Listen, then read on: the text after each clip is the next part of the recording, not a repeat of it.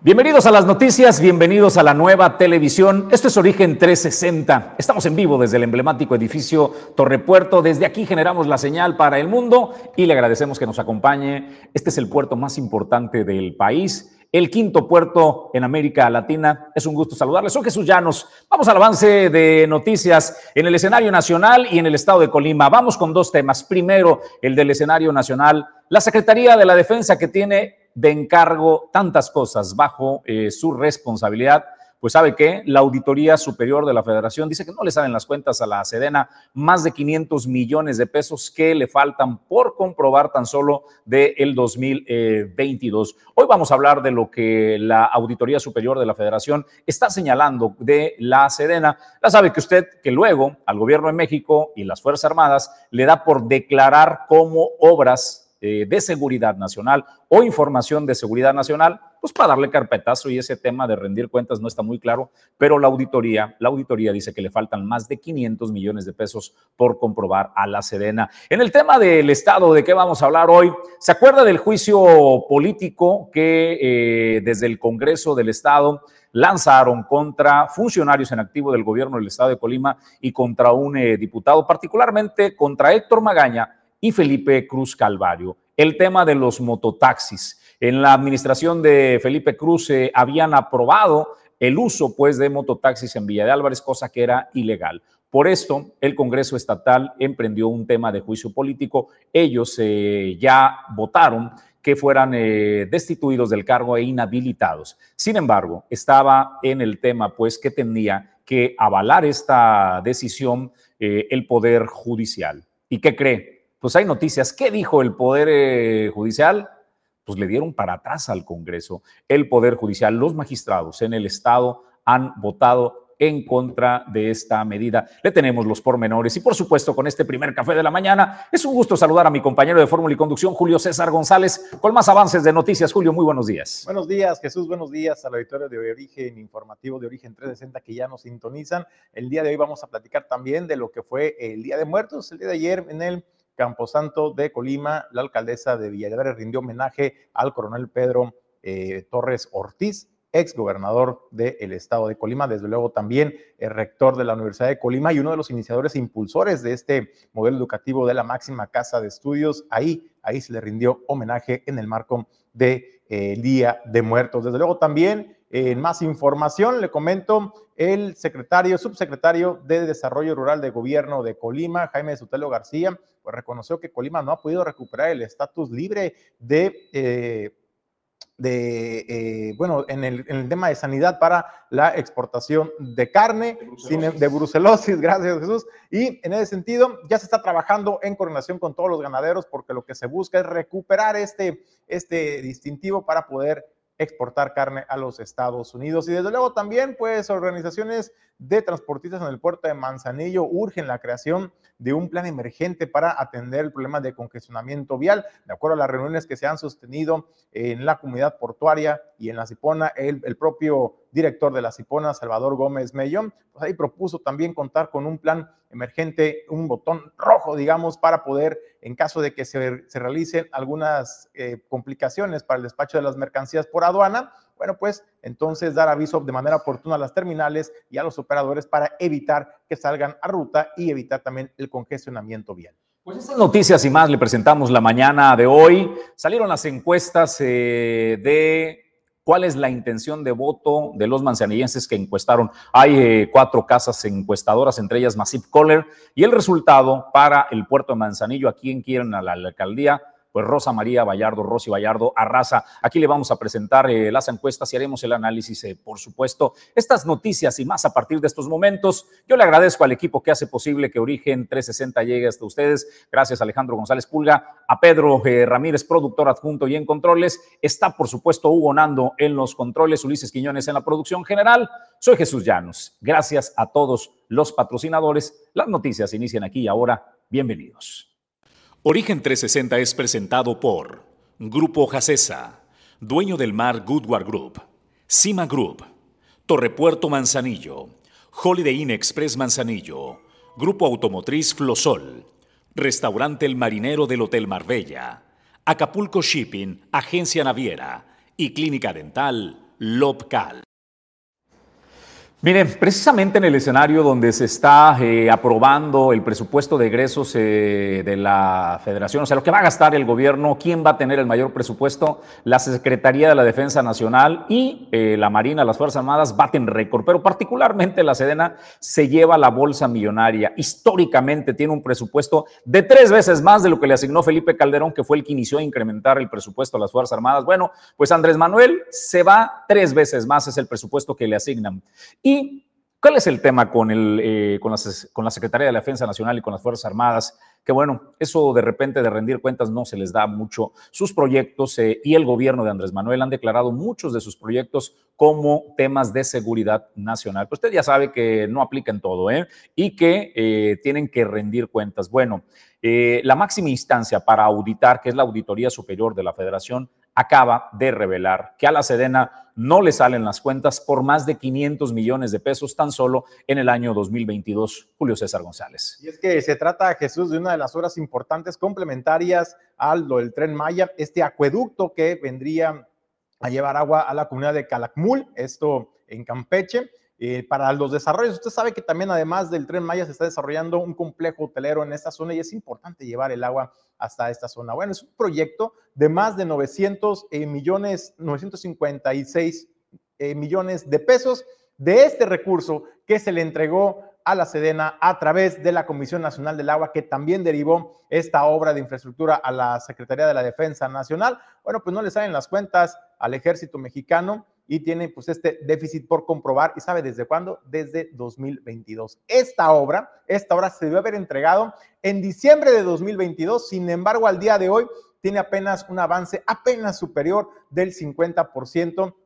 Y esto es lo que eh, se está viviendo en Campeche. Llama la atención, Jesús, como uno de las, eh, pues, de los rezos que hace el Movimiento de Regeneración Nacional es pues el de la transparencia, el de la honestidad, el de no mentir. Sin embargo, en la rendición de cuentas vemos que no se le da del todo a la Secretaría de la Defensa Nacional casi 500 millones, más de 500 millones de pesos, los que le, le, faltan por comprobar. Y este, este proyecto, Jesús, pues sigue parado, sigue retrasado. ¿Y sabe cuál fue la determinación de que, a la que llegó la Auditoría Superior de la Federación y también de las propias autoridades de la Secretaría de la Defensa Nacional del por qué no eh, se, se llevó a cabo la, terminación de la obra en tiempo y forma? Bueno, pues les fallaron los cálculos, reconocieron la mala planeación de la obra, porque durante la ejecución de la misma se encontraron con aspectos y detalles pues que simplemente no habían visto en los planos, no tenían el trazo bien armado. Y bueno, pues esto ha llevado a Jesús al incumplimiento en la terminación de esta obra tan importante de más de 900 millones de pesos y prácticamente la mitad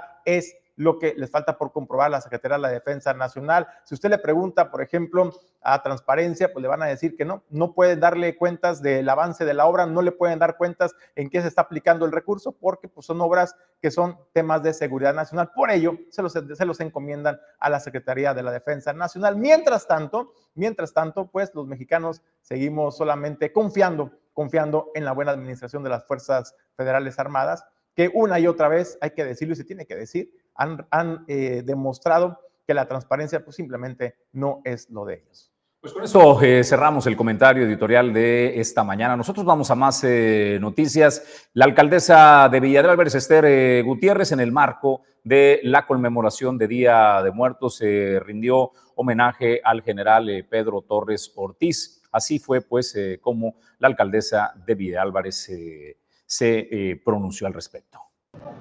General Pedro Torres Ortiz nació en Villa de Álvarez, Colima, el 13 de mayo de 1887. Estudió contabilidad privada y a sus 18 años, en 1905, ya era auxiliar de oficina en la sección de ferrocarril de Colima. Desde 1910 participó en la Revolución Mexicana en el bando madrista. Fue presidente municipal de Puruándiro, Tacámbaro y Zamora, del estado vecino de Michoacán, así como senador de la República de 1934 a 1940 gobernador interino en 1931 y gobernador constitucional del estado de Colima de 1969 a 1943. Ante el sentir de la juventud colimense, el gobernador general Pedro Torres Ortiz fue el gran impulsor de la Universidad Popular de Colima. Murió el 28 de septiembre de 1977 a los 90 años de edad, ilustre villalvarense, a quien hoy honramos, que no solo puso en alto el nombre de nuestro municipio, sino de Colima y de México. Nuestro reconocimiento eterno al general Pedro Torres Ortiz. A nombre de mi familia, saludar a quienes son hijos del general Pedro Torres Ortiz, nietos y nietos. Aquí estamos tres generaciones eh, del general, por supuesto mi esposa a, Blanca. Eh, yo quiero, eh, Presidenta Tey, a nombre de la familia y de la Universidad de Colima, agradecer esta serie de reconocimientos y de homenajes que han hecho a la vida y obra del general Pedro Torres Ortiz. Yo tuve la oportunidad de vivir con mi abuela tres años y recuerdo que me decía con mucha nostalgia que a mi abuelo no se le había dado los méritos y los reconocimientos que se merecía. Eh, todos estamos muy contentos en la familia y ella y, muchos que se han ido estarían muy contentos de ver que a la vuelta de algunos años esos reconocimientos, eh, esos homenajes han llegado a la vida y obra de nuestro abuelo, de nuestro padre, de el general Pedro Torres, porque nos sentimos muy contentos, muy afortunados, incluso para la propia familia ha sido momentos de reencuentro, de recuperar el legado, de conocerlo con mayor detalle y eso para nosotros ha sido muy, muy importante. Entonces, no nos queda más que agradecer los detalles que han tenido con la familia, con mi abuelo, con el legado y tengan la seguridad de que nosotros desde la familia desde la Universidad de Colima vamos a apoyar todas estas iniciativas. A nosotros nos interesa mucho que se conozca eh, la vida y, la obra de, nuestro abuelo, no solo como fundador de la universidad.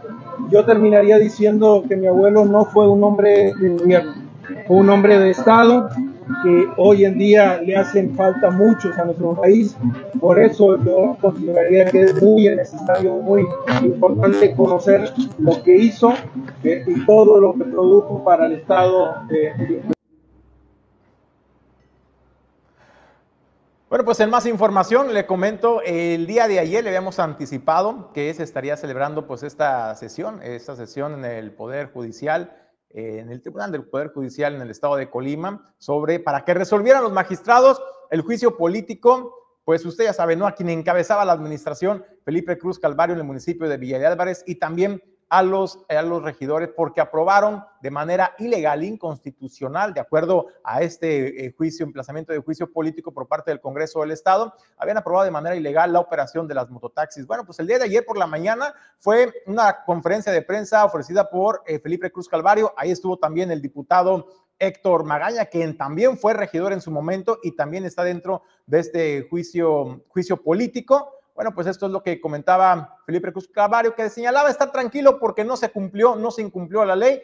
Hay un apartado en la ley que establece los derechos de que los ayuntamientos puedan velar y también puedan implementar y aprobar eh, los mecanismos en el servicio de transporte público. Sin embargo, también aclaró Felipe Cruz Clavario que tan pronto les dieron revés en los tribunales, fueron respetuosos y acataron el ordenamiento de los jueces.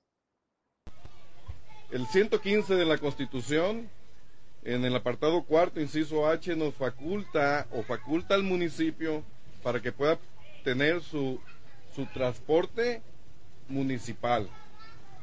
Sin embargo, estamos sujetos a leyes. Esa fue la interpretación. El 115 en la Constitución es muy claro en ese, a ese respecto. Después se viene una controversia y en esa controversia se manifiestan algunas cosas de las cuales eh, se da en su momento una interpretación y bueno, se suspende el servicio de mototaxis en ese momento que nos dicen, ¿saben qué? Esto es sujeto del Estado.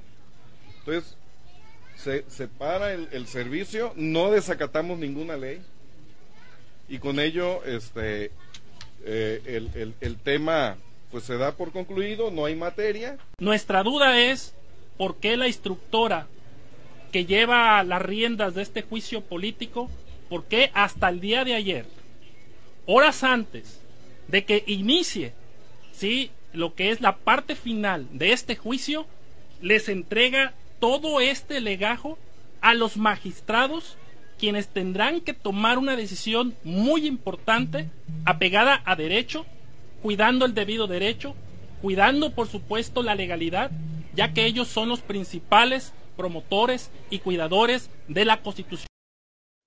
Pues cosas a destacar de eh, qué concluye el Poder eh, Judicial, cómo resuelve lo que el Congreso había votado para este juicio político inhabilitar en el caso de Héctor Magaña, desprenderlo como diputado en el Congreso del Estado. Felipe Cruz, que hoy es eh, funcionario de gobierno, y otros eh, funcionarios eh, más, separarlos del cargo e inhabilitarlos. Esa fue la propuesta del Congreso del Estado. Bueno, pues sufrió un revés, porque el Poder Judicial que representa en el Estado de Colima estos magistrados determinaron que es improcedente. Un empate técnico. ¿Cómo está la tabla? ¿Cómo queda la votación? ¿Quiénes están eh, a favor y quiénes en contra? Bueno, pues a favor primero eh, le digo que quedó de la siguiente eh, manera. La magistrada instructora del proyecto, Lili Hernández Flores, votó a favor. El magistrado presidente Juan Carlos Montes y Montes, René Rodríguez, Rafael García Rincón y José Alfredo Jiménez Carrillo. Estos son los que votaron a favor del proyecto. ¿Quiénes votaron en contra de esta resolución? Bernardo Salazar Santana, antiguo eh, magistrado presidente del Supremo Tribunal de Justicia del Estado. Miguel Ángel García Lamora votaron en contra. Sergio Marcelino Bravo Sandoval votó en contra. Leticia Chávez Ponce y María Luisa eh, Ruiz Corona le propinan pues un revés al eh, Congreso del Estado y declaran pues improcedente este juicio político en contra de Héctor Magaña, Felipe Cruz y otros funcionarios en activo del gobierno del estado de Colima. Nosotros tenemos que ir a una pausa y en breve estamos de regreso con más información. Esto es Origen 360, es la información de todos los ángulos. Hace 22 años, sentamos las bases de una de las empresas más importantes de la logística en México, Cima Group con presencia en los principales puertos del país, líderes en el manejo de vacíos, punto de inspección fuera del puerto, RFE, flete marítimo, transporte terrestre y más. Cima Group, 22 años, simplificando el comercio mundial.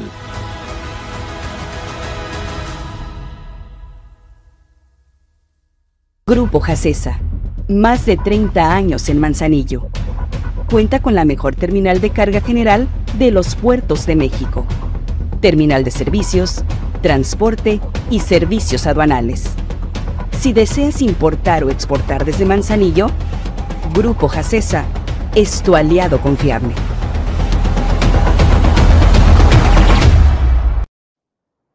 Al que no le cayó en gracia, eh, pues la resolución del magistrado del Supremo Tribunal de Justicia en el estado de Colima referente al juicio político de eh, los integrantes del Cabildo, del Cabildo Villalvarense de la administración 2018-2021, encabezada por Felipe Cruz Calvario, pues fue al diputado del Movimiento de Regeneración Nacional, Armando Reina, y es que el día de ayer eh, publicó un desplegado, un comunicado a través de sus redes sociales, y ahí señalaba que al respecto de la determinación que tomó el Supremo Tribunal de Justicia del Estado en torno al juicio político que involucra a ex integrantes del Cabildo de Villa de Álvarez, lamento que cinco magistrados y magistradas no ratificaran el proyecto de sanción que fue enviado por el Poder Legislativo. Este juicio político se derivó de un recurso interpuesto por taxistas ante la Suprema Corte que argumentaban que dicho cabildo invadió facultades constitucionales y legales que solo competen al gobierno del Estado al autorizar durante 2020 un servicio de mototaxis en ese municipio. Al perder el referido cabildo su amparo ante la Corte, el Congreso inició un juicio dentro de la Comisión de Responsabilidades, la cual tengo el honor de presidir, mismo que, siempre realizó un trabajo serio, responsable, apegado a la legalidad. El Congreso cumplió con este proceso de manera ejemplar, enviando la determinación para ser ratificada por el Supremo Tribunal de Justicia del Estado, como lo dicta la ley de juicio político. Al llevarse a cabo esta parte del proceso, cinco magistradas y magistrados votaron en contra de esta resolución en una acción que consideramos afín a sus intereses políticos, ya que es bien sabida su reconocida filiación y cercanía partidista con el viejo régimen, específicamente con el PRI. Con los valores que nos caracterizan, seguiremos trabajando en esta comisión de responsabilidades en la búsqueda de justicia para todas las y los colimenses, señala el comunicado publicado el día de ayer en sus redes sociales del diputado Armando, Armando Reina Jesús. Pues vamos a otros temas, eh, ya más eh, noticias. Viene el fin de año y bueno, apenas arranque el 2024. Con ello, pues comenzarán las definiciones de quienes encabezarán eh, las campañas electorales, quiénes van a ser los candidatos a las alcaldías eh, en el estado de Colima, diputaciones locales, diputaciones eh, federales, el Senado de la República. Se va calentando los ánimos, pero hay hace más de un año un proceso de posicionamiento de quienes aspiran a relevar a Griselda Martínez y Martínez en el municipio de Manzanillo. Se dan a conocer encuestas eh, que eh, posicionan a Rosa María Vallardo, a Rosy Vallardo, que arrasa. Vamos con Masip Kohler, que eh, la última encuesta fue el 25 de octubre del 2023. Allí hacen un careo contra candidatos o aspirantes de otros partidos. El caso de Sara Valdovinos, por ejemplo, del PRI, que tiene un 15.2% de la intención de voto. Miguel Alejandro García Rivera, conocido como el mono del PAN, eh, tiene una intención de 13.9%. Eh, otro dice 10.9 y a uno se decide el 14%. Rosa María Vallardo en este careo contra otros aspirantes de otros partidos tiene el 46% de la intención de voto. Masip Kohler hace también eh, otro tracking del 25 de octubre del 2023, ahora pues incluyendo a otros candidatos, particularmente incluyeron a Guillermo Topete Palomera. Eh, Guillermo eh, Topete es del 8 al 25. El 8 de octubre eh, tenía una intención de votos Sara Valdovinos del 30.5. Para el 25 de octubre cae al 10.5%, mientras el caso de Guillermo Topete Palomera tenían una intención el 8 de octubre del 24%, para el 25 eh, cayó al 17.8%, el 13.5% aún no decide y el 9.7% dice que votaría por otras opciones. Data Colima, vamos a eh, Data Colima, ¿qué dice Data Colima? Pues ahí el careo es solamente entre los representantes del Movimiento de Regeneración Nacional. Rosa María Vallardo, Rosy Vallardo tiene el 35% de la intención de voto, Marta Cepeda tiene el 10%, Andrea Naranjo, muy cercana a eh, Marta Cepeda, tiene un 8%, y Rubén Romo de este careo tiene el 5%. Nos vamos a encuestas eh, Manzanillo, otra de las encuestadoras. Ahí aparece el resultado. Usted puede ver en la parte inferior eh, la metodología, cuántos estudios se realizaron y el margen de error. Eh, se realizaron también pues las propuestas contra otros candidatos. Rosy Vallardo tiene el 31% de la intención de voto, eh, Marta Cepeda tiene el 18%, aparece Gabriela Benavides del Partido Verde con el 8% de intención de voto, el 39% aún no sabe su opción y el 4% votaría por otras opciones. Cerramos con Rumbo 24. Esta casa encuestadora eh, está allí ¿Quién te gustaría que fuera el candidato de Morena a la presidencia municipal de Manzanillo? Otra vez es solo entre integrantes de Morena. Rosy Vallardo tiene el 32% de intención de voto. Aparece Eduardo Camarena con el 11%. Rebasa a Marta eh, Cepeda, que son eh, compañeros de Cabildo, eh, ahí en la administración de Griselda Martínez. Marta Cepeda tiene el 8%. Rubén Romo está empatado con Marta Cepeda en esta encuesta con un 8%. Andrea Naranjo empata también. Juan Manuel Torres, que aparece con el 6%, empata con Isamar Ramírez. Así es de que en las cuatro encuestas que se han presentado hasta ahora, que incluye a Masip Kohler, Rosy Vallardo, arrasa pues en la intención de voto para hacerse de la candidatura a la alcaldía del puerto de Manzanillo. Pues otros temas y más noticias, Julio César González. Bueno, no has ido a la feria, no, no te han llevado a la feria, a usted, señor, señora, a los chamacos, no los ha llevado a la feria. Bueno, pues es importante que aproveche los eventos artísticos y culturales que tienen preparados para el disfrute de las familias en sus diferentes escenarios. Esto es parte del color pero también de la música, de lo que se vive en los máximos festejos de los colimenses, la Feria de Todos los Santos y desde luego también la embajadora Andrea Gómez Ponto Pano te invita a que visites la feria en este puente. Hola, ¿qué tal? Muy buenas noches. Me encuentro en la zona arbolada. Los invito a que vengan y disfruten con toda su familia de lo que esta zona nos ofrece como cena, antojitos, bebidas y de grupos versátiles. Los invitamos.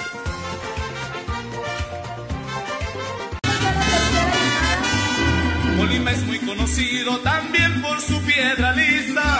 Amigos y forasteros todo el año se deslizan. A mi feria de los santos varios estados la admiran. La bañan en extensos mares, los volcanes la vigilan. Agua de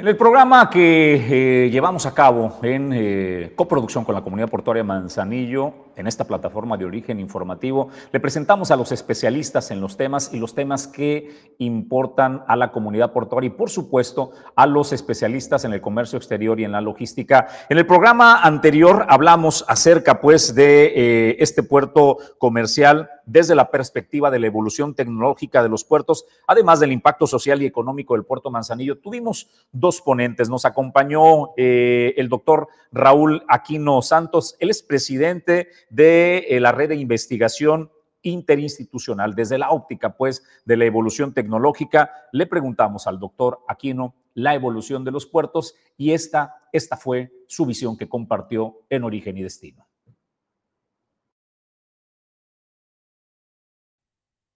Muchas gracias, eh, Héctor.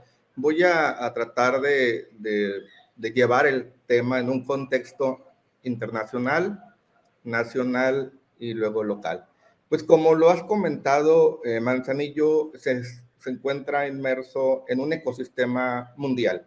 Aquí podemos hablar, y yo me gustaría poner un poco de reflexión, si conocemos, hay en el, aquí en el programa muchos expertos, pero también hay muchas personas que no tienen experiencia, eh, sobre todo porque este es un, un, proyecto, un programa eh, multifactorial.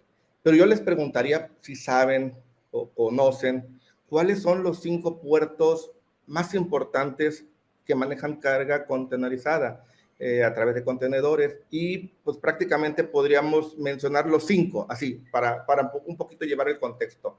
El número uno, de acuerdo a información en Internet, es el puerto de, de Shanghái.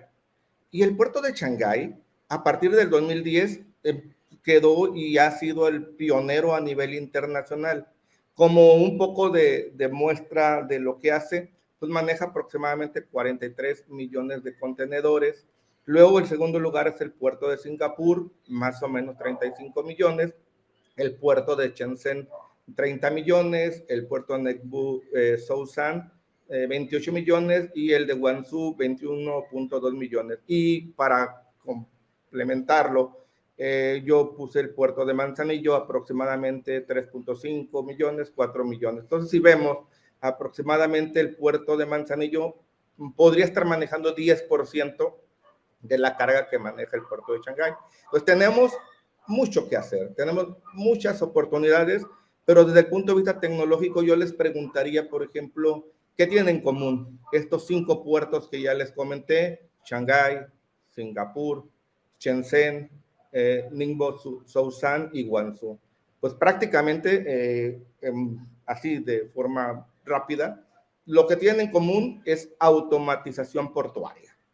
Todos los puertos han implementado sistemas de automatización en diversas operaciones por ejemplo, grúas automatizadas para la carga y descarga de contenedores, vehículos autónomos para el transporte de carga y sistemas de gestión de tráfico automatizados para mejorar la eficiencia y la seguridad.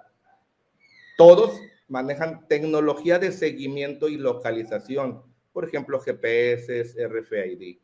Todos manejan gestión de datos avanzados. Todos digitalización de la cadena de suministro. Por supuesto, inteligencia artificial.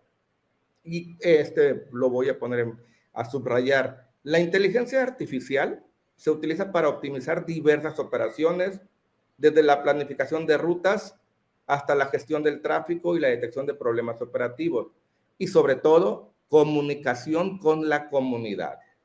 Y bueno, nada más para, eh, por un poco de tiempo, sistemas de predicción y análisis avanzado para poder eh, anticiparnos a los problemas y mejorar la eficiencia. Y eh, hay un libro, hay un artículo que les recomiendo que se llama La evolución de los puertos marinos. Esto lo, está en internet por el capitán de navío Jesús Ernesto Encinas Valenzuela. Y solamente para terminar esta participación, les pongo un resumen de lo que él dice. Dice que se presume que este nivel de crecimiento de carga contenerizada en el mundo muy pronto hará que un número significativo de puertos se vuelvan inoperables debido a la falta de modernización y el crecimiento de la carga. Y otro, que esta evolución implica replantear la capacidad operativa de los puertos en un entorno donde se cuestionen sus capacidades logísticas, sus posibilidades de crecimiento y la evolución a largo plazo, que es de alguna manera lo que estamos buscando en este ecosistema. Eh, y bueno, por esta primera participación eh, termino este comentario.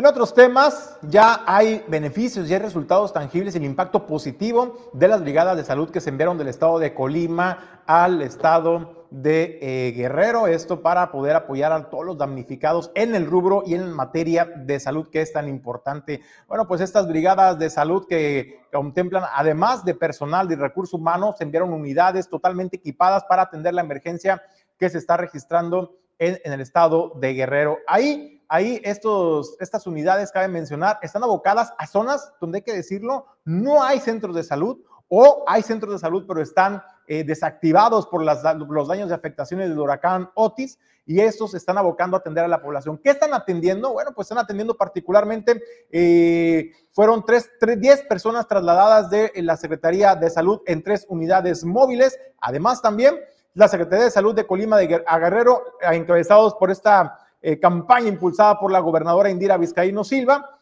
pues resaltó los resultados que se han obtenido, con un total de 993 consultas médicas atendidas, 703 consultas de enfermería, 700 atenciones en promoción a la salud y más de 2.300 acciones en materia de prevención. Las unidades médicas siguen brindando atención y apoyo a las familias damnificadas en el estado de Guerrero. Jesús, buena información, buenos resultados está teniendo esta delegación eh, que se envía del estado de Colima, insisto, no solamente en el rubro de protección civil, que ya le mostramos aquí los resultados contundentes en beneficio de las familias, sino ahora también en el rubro de la salud.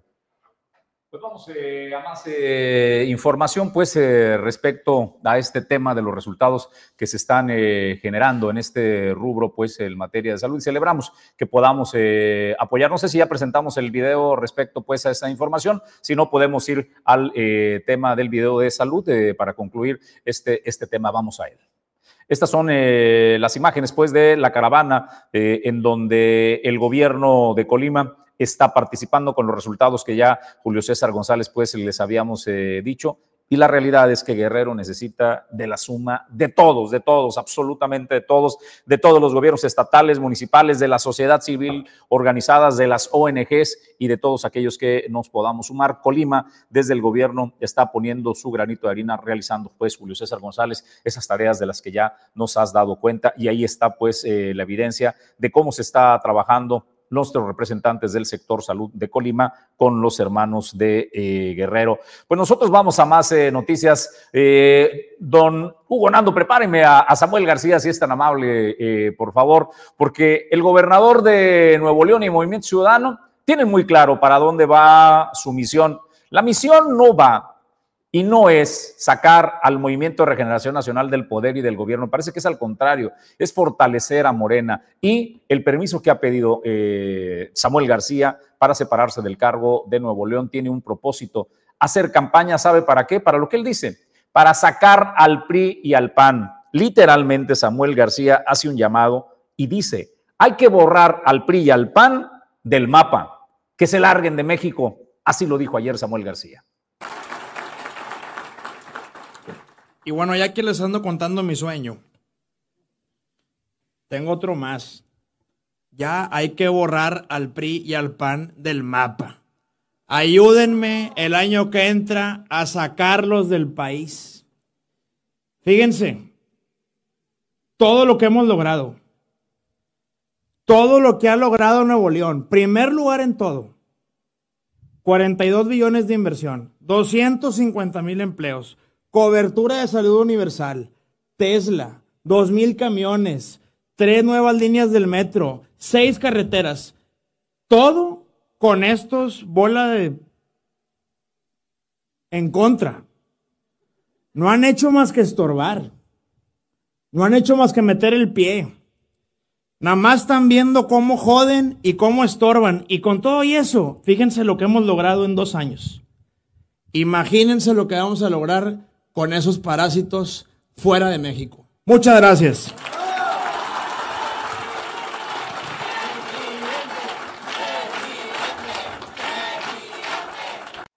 Pues ahí está, además con el grito de la porra ahí este, de presidente de Samuel García, hay que borrar al PRI y al PAN del mapa, Julio César González. Oye, Jesús, pues qué bárbaro, ¿cómo habrá sido los convenios con el Movimiento de Regeneración Nacional para que con, ese, eh, con esa pasión se suba la, a esta curul y decir y acusar y al PRI y al PAN? Yo nada más le digo una cosa a Samuel García, ¿eh? El que es gobierno no es ni el PRI ni el PAN, ¿eh? prácticamente están desdibujados del plano político en, en nuestro país, ¿no? Al menos eso es lo que han dicho en el discurso tanto Morena como Movimiento Ciudadano, que ya no figura el Revolucionario Institucional, ni el PAN y tampoco el Frente Amplio por México. Yo les pregunto, ¿cuál es el miedo? ¿Cuál es la preocupación que les genera entonces cuando el gobierno en el poder son ustedes, Movimiento Ciudadano en Nuevo León, pero también en nuestro país y en gran territorio del país, Movimiento de Regeneración Nacional? ¿A quién van a sacar entonces si ya no está ni el PRI ni el PAN gobernando en muchos de los estados? Caramba. Esa es la pregunta, ¿no? O sea, ¿qué hace Samuel García haciendo el trabajo sucio, desacreditando al PRI y al PAN y pidiendo que hay que borrarlo del mapa. Así las cosas. Pues vamos a más eh, noticias, retomando el tema del puerto y los especialistas que estuvimos eh, con ellos el día lunes, eh, hablando en origen y destino. Hablamos de la evolución tecnológica de los puertos, además del impacto social y económico que tienen los puertos en el país, particularmente el caso Manzanillo. Nos acompañó el maestro Mauricio Bretón y a él le preguntamos cuál es la importancia del puerto de Manzanillo en la economía del Estado y del país. Y así respondió el eh, maestro Mauricio Bretón. Sí, Jesús, este, muchas gracias. Eh, mira, eh, yo, pues bueno, creo que para todos es bien sabido, pero no está de más enfatizar. los puertos generan una importante cantidad de empleos, directos e indirectos en términos de, recaudación fiscal, pues la contribución es mayúscula. El puerto de Manzanillo, eh, eh, yo eh, después considero que después de lo que es la aduana de, Laredo, pues debe de ser el que más o mayor contribución y aportación en, términos fiscales realiza, ¿no? Entonces, este, además de ser el tercer puerto a nivel Latinoamérica, este, pues también eh, eh, pues maneja una, importante cantidad de operaciones que representan una contribución este, fiscal, ¿no? Y, precisamente es en, este segmento donde considero que eh, habría que reflexionar sobre la convivencia que hay entre puerto, ciudad y región, ¿no?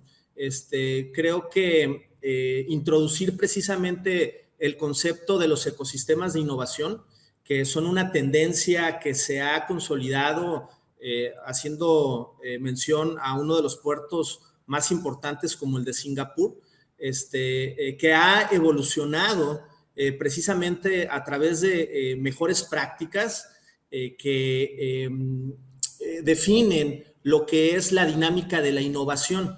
Y estas mejores prácticas están detalladas en casos ¿no? de estudio este, casos que están documentados a través de artículos científicos que aportan eh, información, datos este, generados a través de, métodos que aseguran el, proveer eh, eh, a los tomadores de decisiones de información que precisamente aporte a que esas decisiones tengan o generen resultados este, con una alta probabilidad de éxito. Em, y bueno, este, estos, estos casos eh, de éxito como el, de, como el puerto de Singapur, que ha implementado este concepto de los ecosistemas de innovación, este, está, eh, pues, eh, como decía, claramente documentado a través de estas mejores prácticas que son replicables, ahí está la parte interesante, este, y que son un referente de crecimiento económico y desarrollo de condiciones favorables para la inversión extranjera directa. Entonces, eh, pues eh, no queda más que eh, sintetizar o resumir que la importancia de un puerto en cualquier ubicación del mundo es de suma relevancia tanto económica como de desarrollo social. Y ahí es donde creo que tenemos oportunidades importantes para tomar como referencia casos de éxito este, en el que Singapur es una nación que tiene 50 años, 60 años máximo, y que este éxito o este boom económico eh, no es mayor a los 30 años, ¿no? Y que eh, son un ejemplo de que haciendo una buena planificación y articulando los esfuerzos de todos los actores que convivimos en, esta, en, esta, eh, en este puerto ciudad y que precisamente ahí es donde radica el concepto de ecosistema. Ahí es donde, donde nos da esta, esta reconfiguración y esta alineación eh, en la interacción de la dinámica con la que colaboran eh, todos los actores, ¿no? Incluyendo a la academia, incluyendo a la sociedad civil, por supuesto, incluyendo a, las empresas, a estos agentes que de manera directa o indirectamente interactúan para que el despacho de mercancías eh, sea o se realice de manera eficiente. Y por supuesto, este, eh, este otro actor que es el gobierno, que, también eh, tiene los mecanismos correctos para incidir en, directrices que, que, generen un orden, ¿no? Un orden en este ecosistema. Y, pues bueno, eh, me gustaría concluir ahí el comentario para continuar desarrollando el concepto en otras preguntas. Blanca Liliana Díaz Vázquez, quien es la presidenta del, voluntariado de la Universidad de Colima, anunció la apertura de un centro de acopio que se estará habilitando toda la próxima semana para eh, todas las familias damnificadas en el estado de Guerrero. Además, también habló de los diversos proyectos que han estado impulsando, como la donación altruista de sangre entre la comunidad universitaria. En estos momentos nos encontramos organizando el centro de acopio en la Universidad de Colima. Sabemos que es momento de solidarizarnos con nuestros hermanos del estado de Guerrero y con mucho gusto en la comunidad universitaria estamos ya organizándonos para ese tema. Nuestro centro de acopio iniciará el lunes 6 de noviembre y tendrá una duración de una semana. De lunes al viernes 10 de noviembre estará abierto nuestro centro de acopio en un horario de 9 de la mañana a 6 de la tarde estaremos ahí recibiendo todos los líderes en la sala Nexal para Ninfo. Desde luego que invitamos no únicamente a la comunidad universitaria, también a la sociedad en general que quiera sumarse. Guerrero nos necesita a todos y a todas, entonces también que sepan que en la Universidad de Colima tendremos dispuesto un centro de acopio. Por otro lado, decirles también que seguimos fomentando la cultura de la donación de sangre en la comunidad universitaria. El día de antier, hace dos días, llevamos a cabo la, la décima primera jornada de donación de sangre. Esta vez tuvo lugar en el campus Tecomán y también en el mes de noviembre, en este mes de noviembre, el día 23, tendremos la última jornada de donación de sangre de este año. Esa será en Campus Central, también en Sala Nexal Paraninfo. Decirles que seguimos también acopiando residuos reciclables. Tenemos una campaña muy grande, una campaña institucional de separación de residuos. También del día 13 al 17 de noviembre estaremos acopiando. Tendremos la, segunda jornada de recolección masiva de este año en todas las delegaciones de la Universidad de Colima y también invitar a la sociedad que se quiera sumar y que tenga en casa electrodomésticos, aparatos ya en desuso, papel, cartón, PET, eh, latas, todos estos residuos que uno normalmente va desechando en el transcurso del día, de los días, pues que sepan que en la universidad tenemos un centro de acopio también en este tema de, de residuos un éxito la presentación del Tecnológico Nacional de Colima en la Feria de Todos los Santos Colima con eh, pues puestas en escena, artistas ahí, los estudiantes, los maestros participaron para ofrecer un espectáculo a todos los asistentes y a todas las familias. Conocía el último monarca del reino colimano, digno en su historia, que jamás escribió alevosía contra hermanos ni injusticia contra él reino sencillo en toda su magnitud, confiado en tierra, lleno de esperanza y fe. Como mágico emblema de nuestra raza, allí se yergue majestuoso el viejo dios la apertura fue por parte de la rondalla del Tecnológico Nacional de Colima. También ahí estuvo, estuvieron actividades como el Mariachi, Grupo Norteño, agrupaciones musicales por parte de estudiantes y trabajadores del Tecnológico Nacional Campus Colima. Así se suman también pues las universidades en estos máximos festejos de los colimenses. En más información le comento, es necesario contar con un protocolo de reacción al tema de los constantes congestionamientos viales, así lo dio a conocer Juan Alcaraz, líder de Conatram en el estado de Colima, y es que señaló cada vez que hay conflictos para ingresar al puerto se genera un congestionamiento vial y es importante contar con este protocolo. El tema de los congestionamientos, pues saben que no es nuevo, tiene mucho tiempo. Y cuando no es la aduana, es en las terminales o cuando un accidente o el clima. Sí, eh, se identifican varios factores primordiales en los últimos tiempos, en las últimas semanas. Y estas son las intermitencias que se han presentado en los sistemas de la aduana. Sí, el problema principal es que no hay un, ah, ah, una reacción o un protocolo de reacción a estos problemas. Siempre se trata de resolver ya que tenemos el congestionamiento, ya que está la pelotera, ya que todos están embroncados es cuando se busca una mediana solución. Entonces, eh, en la medida que se pudiera eh, eh, hacer un protocolo de reacción, como en una reunión ya lo, este, lo propuso el almirante Gómez Millón, hacer algo que en esa reunión se le llamó código rojo, ¿sí? que en un momento dado se dijera de manera oficial que se cerraba el, que se cierra el puerto para evitar que sigan llegando unidades, ah, pudiera ser una mediana solución a los congestionamientos que se dan y que afectan todas las realidades. Ya que ustedes lo saben, no afectan solamente a la carretera Puerto Felipe, sino que a la ciudad en general.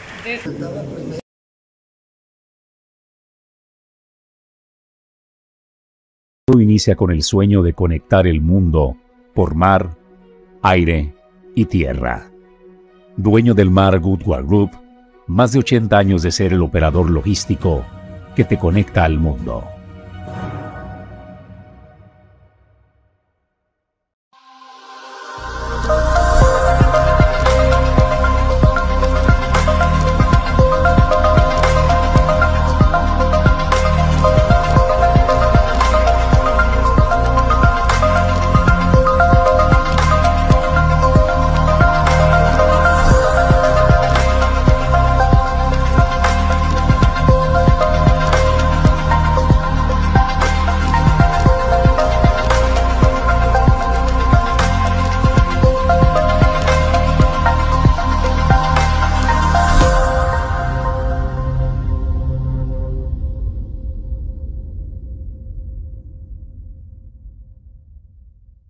Quienes saben que para lograr algo innovador hay que buscar varias rutas.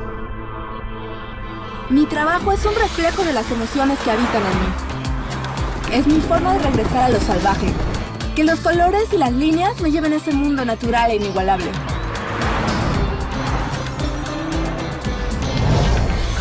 Conforme voy en la administración del gobierno anterior, encabezada por José Ignacio Peralta Sánchez, se perdió, se perdió la certificación en el estado de Colima de la carne libre de tuberculosis y esto ha afectado también a la exportación de los productos cárnicos hacia los Estados Unidos. Eso señaló Jaime Sotelo García, quien es el subsecretario de Desarrollo Rural de Gobierno de Colima, por lo que señaló que el reto ahora es recuperar este estatus para poder retomar la exportación de carne. Como, bien se sabe, este, en el gobierno anterior, en la administración anterior, se perdió el estatus aquí de zona libre de tuberculosis, por lo tanto, este, Estados Unidos determinó que ya no podemos exportar ganado a este país, obviamente con una repercusión negativa sobre la ganadería aquí en el estado de Colima. Pero además este, nos obligan a regionalizarnos con otros estados, ya sea con Michoacán o Jalisco. Ya a estas alturas, ya casi dos años de la administración, ya estamos trabajando para solventar este tema con, Jalisco, toda la zona aquí costera, de Cihuatlán hasta Zapotlán de Badío, son cinco municipios con los que ya estamos trabajando y esperemos que próximamente ya tener todas las condiciones para poder nuevamente hacer el trámite ante el gobierno de Estados Unidos a través de la USDA para que nos valoren y poder nuevamente abrir este importante mercado para la ganadería de Colima. Trabajando de manera conjunta con el gobierno de Jalisco y con Senatica, con Senatica y con el gobierno federal para establecer las condiciones de poder consolidar como zona libre la zona de centro occidente. A partir de que ya tengamos las condiciones adecuadas de sanidad de Jalisco, porque nosotros las tenemos, de Jalisco, entonces ya poder comunicar al gobierno del estado que estamos listos para que ellos manden a revisar y a valorar y en ese sentido poder abrir nuevamente el mercado tan importante para Colima de él poder exportar ganado.